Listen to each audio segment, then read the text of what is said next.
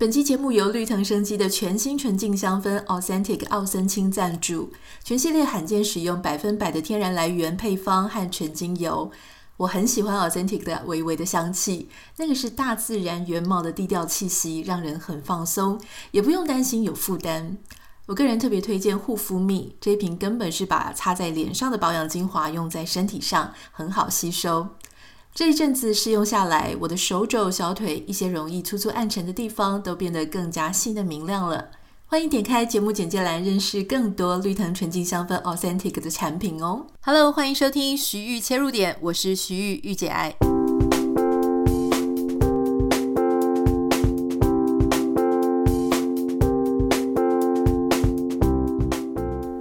欢迎收听今天的节目。礼拜一，不知道大家过得怎么样呢？好，现在应该很多人是正在要去上班、上课的时间。我知道有一些我们的朋友也是晚上在睡前的时候来听我们节目，因为他们说我的声音还蛮适合，就是一边放着一边就让他们沉沉的进入梦乡。今天我们要来聊的是一个非常疗愈的话题。如果你有呃，就 follow 我的粉丝团啊，或者 Instagram 的话，也许你会发现我真的是一个非常喜欢玫瑰的人哦。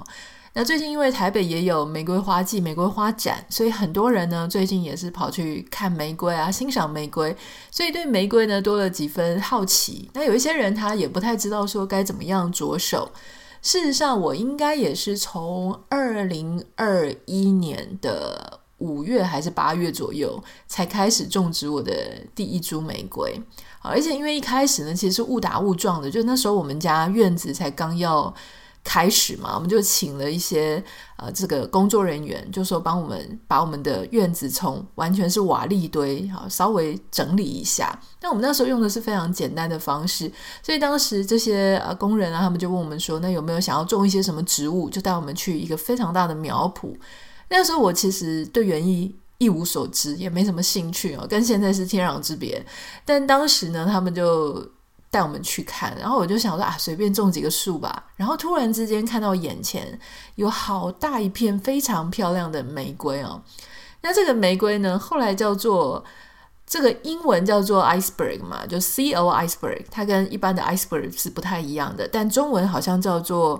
呃冰山。漫梅冰山还是什么？因为其实我有时候觉得他们的中文翻译哦很浪漫啦，所以有时候是真的是记不住中文跟英文之间的翻译。那因为住在美国，所以我们通常是用英文的名称去找这些玫瑰物种。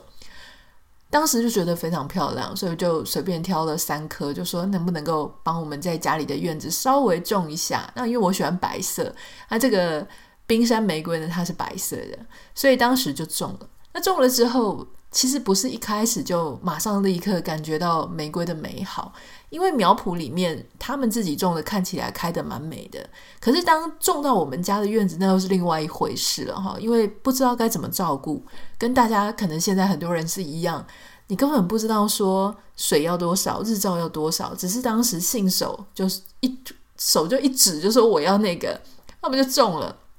种了之后呢，就想说糟糕。怎么跟在苗圃上面看到差这么多哈？那个时候才开始慢慢的上网去查资料。那我记得一开始呢，我虽然觉得这个花蛮漂亮的，但后来我发现很快的就发现它的一些小缺点。什么小缺点呢？就是我其实一开始是一个非常怕虫的人，我现在也是蛮怕虫的。可是我当时就觉得说，天哪，这么漂亮的玫瑰花上面居然。呃，聚集了一大堆那种小小绿绿的虫，而且它不是一只两只哦，它是一次就这样整个团聚在一起。每一株的枝芽，只要有新叶子的或是新花苞的枝芽，通通都布满了。当时完全不知道该怎么办，而且有三株，所以这个虫真的是满满的。你不是说今天一天两天你闭上眼睛假装没看见虫就会消失，没有这回事。你不去处理，虫就更多。所以当时是在一个完全没有任何背景跟基础知识的状况下啊，那开始去查资料。那资料上面就会跟你讲很多各种啊，比方说去买一些什么样子杀蚜虫的方式啊，呃，要去调制一些什么化学药剂啊，多少的比例，多少的水啊，各种方式。那那个时候我有试过，我还买了一些器具，然后去撒，结果味道很奇怪，不说哈。感觉虫好像也没有变得比较少。所以就在这样的过程当中，我就非常想放弃。然后你想放弃一件事情的时候，你就会脑中飞出很多的故事来佐证你应该要放弃。我记得我曾经就有看过有一些人哦，他们刻意不选玫瑰，就是因为玫瑰容易有蚜虫啊，或是容易有一些各种叶子的疾病等等的。呃，当时我就自己跟自己说服，我要把那三株玫瑰全部挖起来，把它丢掉，再也不碰玫瑰了。不过我我还蛮感谢我先生当时哦，他这个锲而不舍的精神，然后他这种个性啊，蛮有趣的，就是工程师金牛座，他非常的实事求是，所以他就开始去看说，那到底应该要用什么样的药水？然后他是一个很有耐心的人哦，所以他就是就跟我讲说，给他一点时间，他来研究一下要怎么处理，因为他舍不得丢东西了，我觉得也是。然后我觉得他也比较有耐心去。找到解答，找到解方，所以我那时候就是虽然头皮很发麻，那些虫真的让我完全不想开院子走过去哦。但我就说好哦，那我给你多久？大概当时是讲两个礼拜还是一个月，我忘记了。我就说我就再留他们这样一点时间。他当时如果你有看我的粉丝团的话，在二零二一年的应该是五月或八月的时候，可以翻一下。他当时就戴着很大的草帽，因为南加州的太阳非常大。然后坐在那个小椅子上面，他就开始用手捏，手捏呢，然后尝试药剂，然后尝试各种不同的方法，就自己哦，就在这个大太阳底下，然后就在那边弄玫瑰。然后我有时候看到，我觉得很好笑，我想说，明明就是干脆放弃算了的事情，为什么要花这么多精神跟时间，然后还在大太阳底下去处理哈？然后他就这样弄弄弄，后来他总算让他发现一个非常有用的方式，就是拿酒精啊，应该是七十 percent 的酒精去喷这些蚜虫。那喷这些蚜虫之后呢，诶，这些蚜虫几秒它就会挂点。那你在这个时候，如果你讲究一点，你可以再用水去喷啊。但我后来发现好像也没有什么差别。就是过一段时间之后，你再去把它用这个可能棉花棒啊，或者卫生纸把它弄一弄，这些蚜虫它就会掉下来了，其实它就死掉了。诶，发现原来这个方法这么简单啊！因为酒精其实还蛮好买的嘛。那所以后来我们就买那种会喷的哈，就是可以一看到蚜虫就立刻喷，因为你不要等到它一大堆的时候再喷，这样就会很麻烦。所以后来这个问题被解决了之后呢，你就可以开始专心的欣赏玫瑰是多么漂亮的一种植物了。有了这样子的解决方法之后呢，我好像整个信心都来了哈，就开始看到别人的什么玫瑰的照片啊，就觉得啊，居然有这种玫瑰，哈，居然有那种玫瑰。以前我记得我对玫瑰的认识是非常少的，你想象到的玫瑰就是好像花店里面卖的那种。长得微微微外翻，就是它的那个花瓣微微外翻，一支一支的，那，红色的、粉红色的，顶多黄色或白色的，你不知道还有那么多的颜色，以及那么多的花型，都称都称呼为玫瑰啊，或是中国那边会称呼为月季。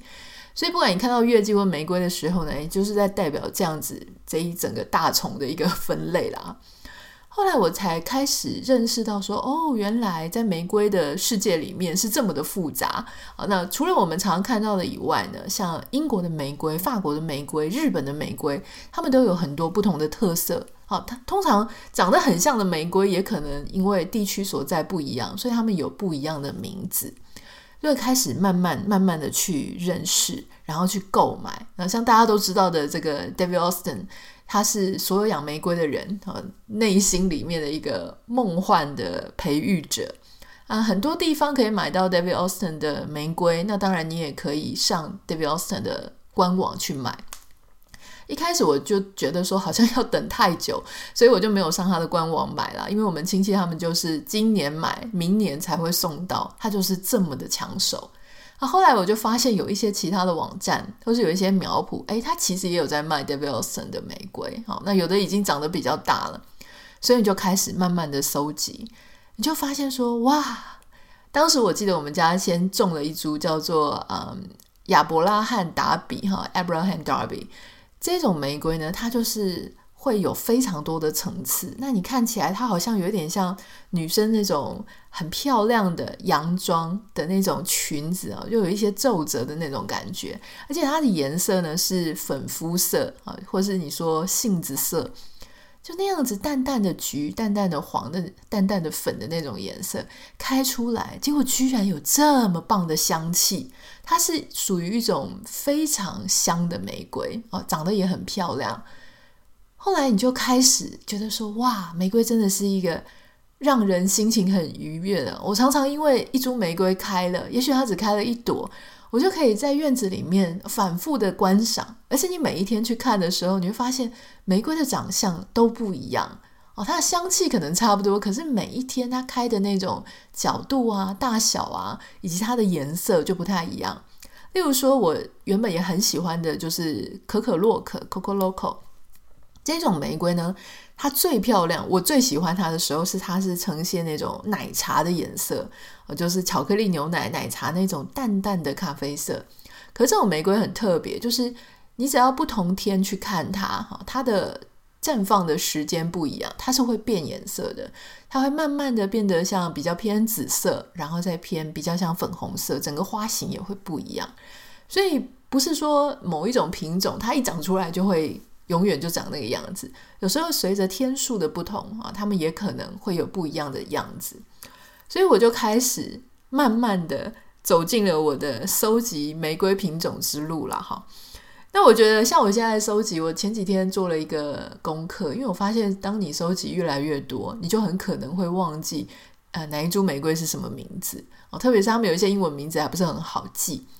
所以我就做，我就在我的手机的记事本里面，就为每一个玫瑰哈的名字搭配它的图。如果我们家已经有拍过它绽放的照片，我就放我们家的照片；如果没有，就先在网络上抓一张照片，然后就把它记录下来。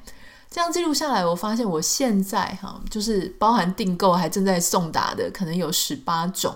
十八种里面可能已经有二十几株，将近三十株啊，因为有一些品种的重复嘛。所以可能就是有这么多，那我就觉得已经很多了哈，就没有想到我在网络上分享的时候，网友果然是高手藏在民间哦，很多人跟我花龄差不多，也是两年哈，然后他们就说他们已经收集五十种了，我就想说，你看这个嗜好真的是。很有趣，我从小是没有那种什么收集东西的嗜好。有些小朋友他们会去收集，不管是集邮啊、集弹珠啊、集硬币啊，或是集什么那种压的硬币那种东西。我小时候是没有，我不太喜欢收藏东西。我连大家寄给我的卡片，我真的收一收、收一收，我就不见了。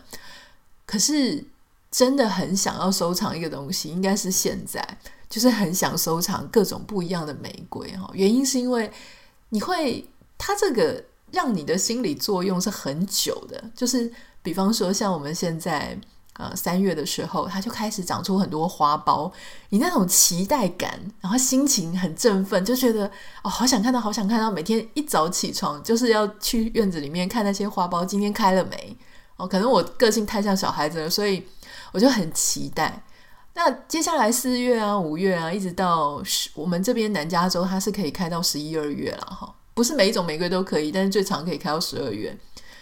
那这一段时间，你就是会很期待不同的花绽放，绽放的时候，你就觉得好开心，就很想要待在花园，然后就不想走出去去其他的地方。然后你看，结束了到一月、二月、三月这段时间，就是没有花，你要去修剪的时候，它又会重新唤起你那种期待、希望春天来临的感觉。所以几乎是一年四季，你的内心。都处在那种不管是愉悦或期待，其实都是还蛮正向的那种心理的力量，所以我很喜欢。那当然，我其实也一直都会记得说，哎，我先生在一开始的时候帮我克服了那个我原本想要放弃，可是结果我后来看到他非常美好的那个样子。那每一年呢，都会给自己一些不同的成就，例如说，像今年我的目标就是希望我的爬藤的类型的玫瑰，它可以成功的。像那些别人，好，他们就是做牵引，把它整个这个院子的廊柱呢，都可以整个缠绕，长出满满的玫瑰。这个是我今年的目标啊，当然不知道他们今年能不能够达成。那很多人就会问我说：“诶，那玫瑰到底是要怎么样照顾呢？”凭良心讲哦，我不是一个极其专业的玫瑰养护者。哈，那我知道网络上有非常多人很厉害，他们真的是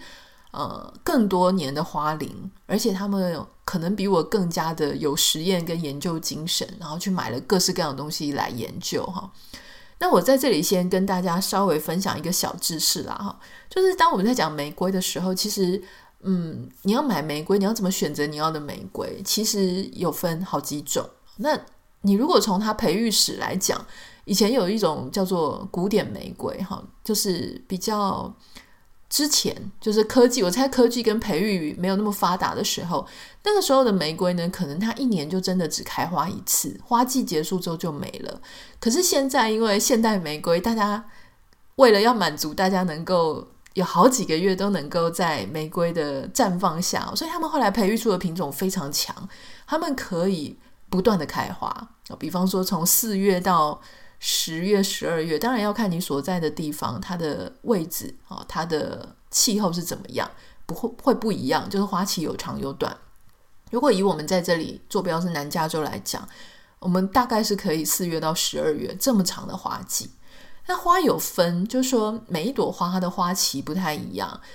呃，有一些它会标示说它是 repeat blooming，就是说它会反复的开花。就是说什么叫反复的开花呢？就是它可能开开开开，然后它就会休息大概四个礼拜到六个礼拜，然后再开，然后停下来之后再开。那有一种叫做 continually blooming，应该是这样的英文啦，哈，就是持续开花。那持续开花的意思就是说，它没有很明显的休停的这种时期，而是它就这样子。时不时就给你开个一两朵，一两朵，一两朵，它就是这样一直开，一直开。我自己个人就比较喜欢这两种，原因是因为我想说，哈，你种一年，然后结果只看它开花一次，就很可惜呀，等待时间太长了。我喜欢那种花期非常长，然后你就可以种一株开心很久的那种感觉了哈。那当然有一些花，比方说像爬藤的，它有时候不是总是啊，但是有时候它可能。枝条比较细，所以它比较不太适合剪下来插在瓶子里。那通常灌木的，诶，通常因为它的茎比较粗，所以比较适合剪下来插在瓶子里。那有时候跟茎没有关系，有时候是它的花瓣哈，花瓣如果太脆弱了，比方说像我们刚刚讲的那种，呃，就是那个冰山的玫瑰，因为我有时候又会想要讲它英文名字，又想讲它中文名字。就不太知道要选哪一个来讲哈，就是那种冰山玫瑰，它的叶子啊，不是它的花瓣就非常的脆弱，很像面纸这样子，所以有时候呢，你剪下来然后摇一摇，它的花瓣就掉下来，这种就不太适合拿去插瓶嘛。你插瓶，你一定要稍微在它的底部结构要比较稳一点，它不会这样摇一摇，整个花瓣就掉下来的那种。哦，所以他们那种也会比较适合插瓶。那当然还有很多花的类型，有些花是喜欢一枝独秀的，就是它的呃花，它的茎、哦、上去之后就会只有一朵大花。那有时候呢，它是那种群聚型的、团聚型的，就是它一根茎上去，哎，它会分叉变成一大堆的花苞，你就会整个看起来所谓的花团锦簇哈，就是一支看起来很热闹，就满满的花。所以其实每种花不一样啦。你在买玫瑰的时候啊，也许可以问老板，或是像如果你在美国买的话，通常它网站标示会非常的清楚。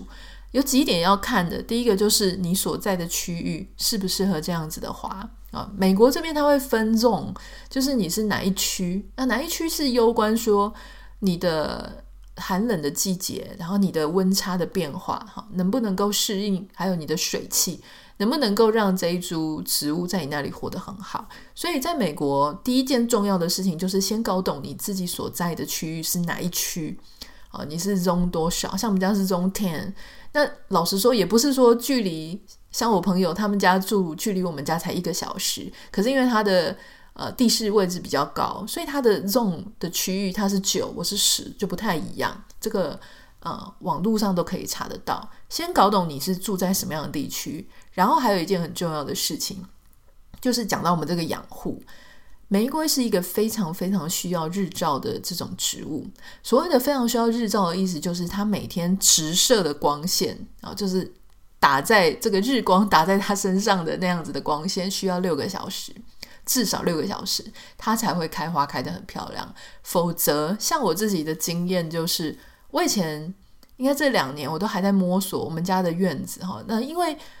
春夏秋冬的时间，你的太阳角度会不太一样，所以你有时候呢，拿捏你现在看，跟你在冬天的时候看，或者是夏天的时候看，可能它日照晒的地方是不一样的，所以这个真的是需要慢慢的摸索。好，那有一些地区，有一些地方，可能是毫无疑问，它就是很多阳光。但如果是这样的话，玫瑰会非常适合摆在那里。那你可能也要看，就是那个日日照是多久。我之前有比较惨痛的经验，就是我把玫瑰放在一些，我觉得它会照到，可是我就想说，哎呀，我还想讨价还价，你知道吗？就说六个小时，但如果它只照三个小时，应该也可以吧？我觉得只要有吃到一点日光，应该就可以。其实我这个玫瑰明明就应该要很会长，大家都说这种玫瑰很会长，结果我放在那里，放在那样子的一个角落里。它真的就是一年半两年就都只长叶子，而且长的叶子还不是很茂盛那种。开花有开，它它的这个坊间的称号叫开花机器，但在我们家那个角落里，它就真的两年来只开了这么一朵，感觉好像怜悯我用的。后来呢，我就把它挖起来，放到比较日照很好的位置，我给它一个 C 位哦，就非常好的位置。结果你看，今年它是最厉害的，所有的花都还没有开的时候，它已经开了两朵了哈。那当然，希望它今年可以有更好的成绩。所以这个事情就证明了说，你有没有足够的日照，对玫瑰是非常重要的事。好，那简单讲，因为我不能说我是非常专业的专家哈，我这这个一个平凡人，我们在照顾玫瑰怎么照顾呢？嗯，首先就是日照，刚刚讲了，第二个是水要充足。什么叫水要充足呢？就是你的 planter，就是你的那个，呃，不管你是地栽，或是你是放到这个容器里面，好，就是说那个叫怎么讲，花瓶、花盆，或是那种方块型的，反正你就是不是直接种在地上的，你那个底部一定是要打洞，洞要够哈，它不会积水。那你平常水呢，就尽量浇，让它的表面是要维持那种深咖啡色的。湿润的那种土壤，但是你下面一定要打洞，因为你只要积水，就有可能让植物会烂根嘛。定期的施肥也非常的重要哈，施肥没有想象中那么困难啦。我以前会觉得说，哈，施肥是不是要施那种很臭的或什么的？其实你不一定要施那种什么，呃。鱼的用鱼心做出来的一些什么那种什么专门给玫瑰吃的那种液态的，也不一定要那样。有一些那种固态的颗粒的，就是你可能一个月两个月哈，就是放一次那种小颗小颗的，长得很像小石头，放在那个玫瑰的土里啊，你挖一下，挖一点深度，让它放进去，它会慢慢的自己叫做缓释肥，它会慢慢的释放这些肥，或是呢有一些就是。呃，可能蓝色的，它们比较稍微有一点化学的部分，把它放在浇花的盆子里啊，就是那个浇花器里面，然后加水。这个呢，我通常会一个礼拜定期的去浇一次哈，就是用那种自己混的。如果说你还很有兴趣的话，欢迎你可以上 YouTube，有一位 我自己之前常常在看哦，他真的是他们家玫瑰长得极漂亮。那因为他也刚好住在南加州，所以我就会觉得他的。在讲解的一些什么气候上啊，或者要注意的事情，跟我们这边蛮相关的。你有兴趣的话，可以查一下他的 YouTube channel，叫做“老何不卖花”。这个“老何不卖花”呢，他是他们家真的是超多玫瑰的哦。我觉得他上面也讲了非常多养护跟修剪。那很多人就会知知道说，我们常会讲到修剪修剪。通常冬天的时候，如果你养的是灌木型的玫瑰啊，所谓灌木型的玫瑰，它相对就是爬藤玫瑰嘛。那灌木型的玫瑰，它通常长直直的、直直的，很适合做那种玫瑰的围篱这种感觉。灌木型的玫瑰哈，那你就是到秋冬的时候，应该是冬天跟初春的时候，你就会把它修剪，修剪到非常短，很短很短哦，几乎什么东西都剪掉了，只剩那个一个头这样。那如果是爬藤的玫瑰呢，基本上是把所有的叶子都修剪掉，留下它的枝条，然后你去做牵引，看你希望明年的玫瑰要怎么长。哦，那这样子会去，通常不太会爬藤还剪到底啦，因为你爬藤，你就是希望它能够爬得很漂亮，所以冬天的时候是只要把它的叶子除掉之后，把它的茎跟枝条哈拿去做牵引，这样就可以了。这样讲起来好像很简单，可是也许大家听的，如果你完全没有经验，也许听起来就是复杂，可以上 YouTube 去查一下别人的一些教学。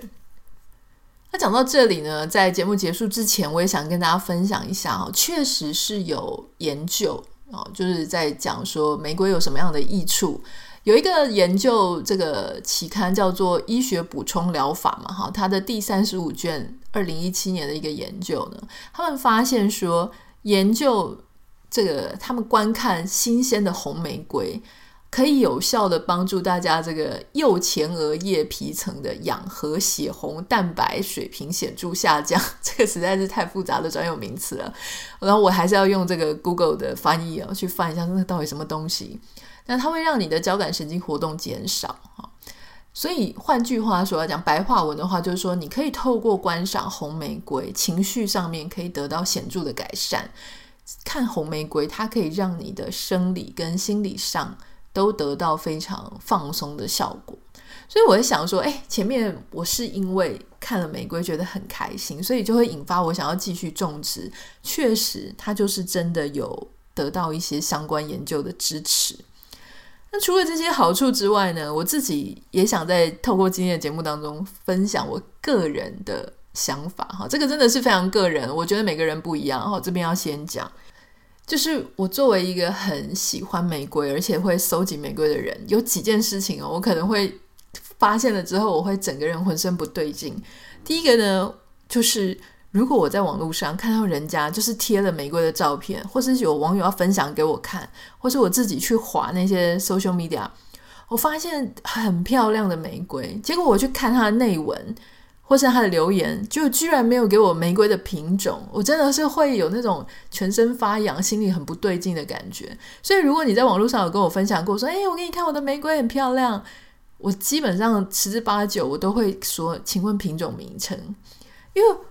这个就有点像是你在路上看到一个长得很漂亮的女生或者很帅的男生，结果你居然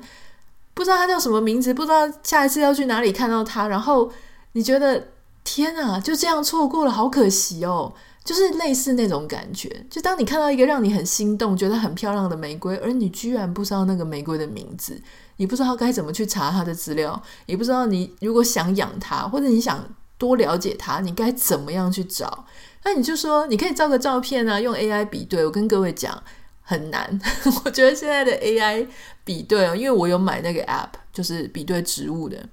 那它顶多就是帮你比对到说，这是一个月季，或者这是一个玫瑰，它不会告诉你说那个玫瑰应该是哪一个品种。而且事实上，我觉得这个事情有难度，因为很多玫瑰它后来去被培育的时候呢，长得其实很像。你就是觉得说，哎，这不是跟那个另外一种玫瑰长得很像吗？微微些微的差异而已。我不太知道现在 AI 是能不能够细致比对到这种很细微的差异啊。但是目前以我自己的经验来说，我大概都只能比对，他只能告诉我说，这是一株玫瑰。我心里想说，我也知道这是一株玫瑰，但我只想知道这个玫瑰的名字到底是什么。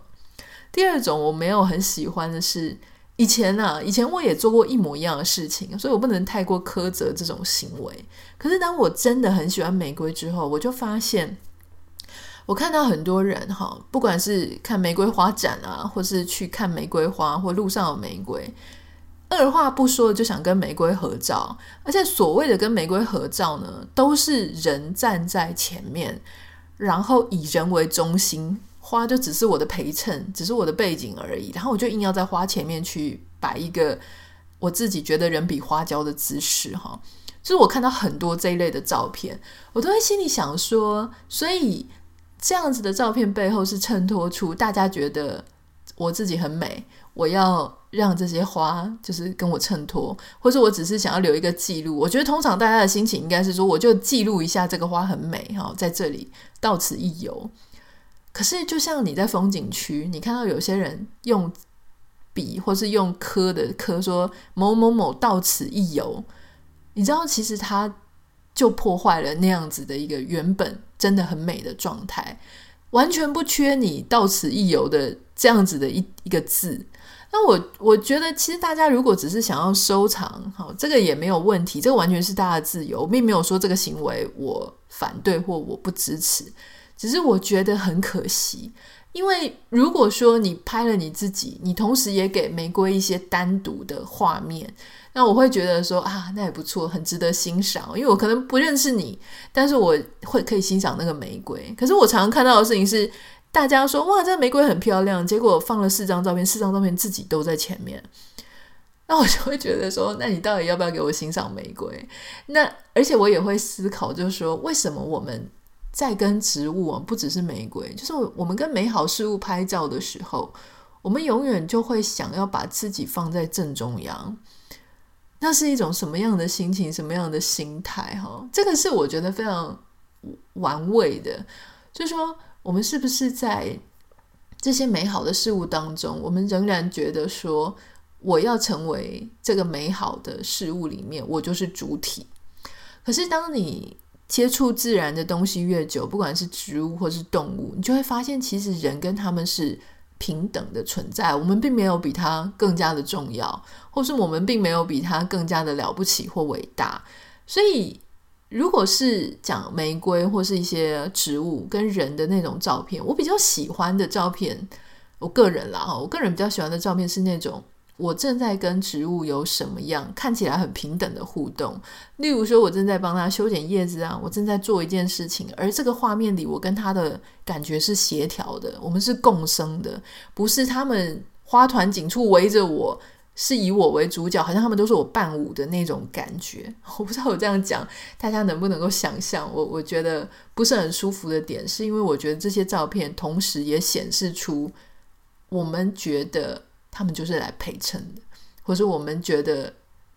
我没有，其实真的想看他。就算我觉得他很漂亮，我跟他合照，我想看的都只是我自己而已。好，这个是一个不同的想法跟观点。我要再次声明哦，如果你这样子拍照，我觉得 fine，OK，你你自己留存当纪念，这个是你喜欢的角度，没有问题。我只是在讲说，当我在看到这些照片的时候，我会想说，诶，我们什么时候也可以，就是挪一些空间。让植物它自己变成主角，或是说我可以呈现一种画面的感觉，是我觉得它很重要。那我跟它是同等平等的存在，而不是只是我觉得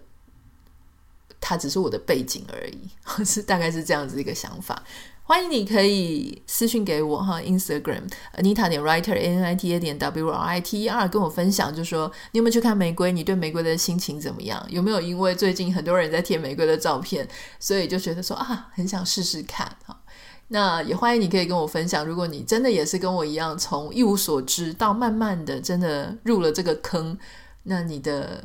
你家的花，那欢迎你可以跟我分享私讯。也请大家不要忘记帮我们在 Apple Podcast 分享哈，就是呃留下五颗星，跟你的好朋友们分享。如果他也刚好是一个喜欢花的人，喜欢玫瑰的人，欢迎跟他分享我们这一集。那我们就明天见喽，拜拜。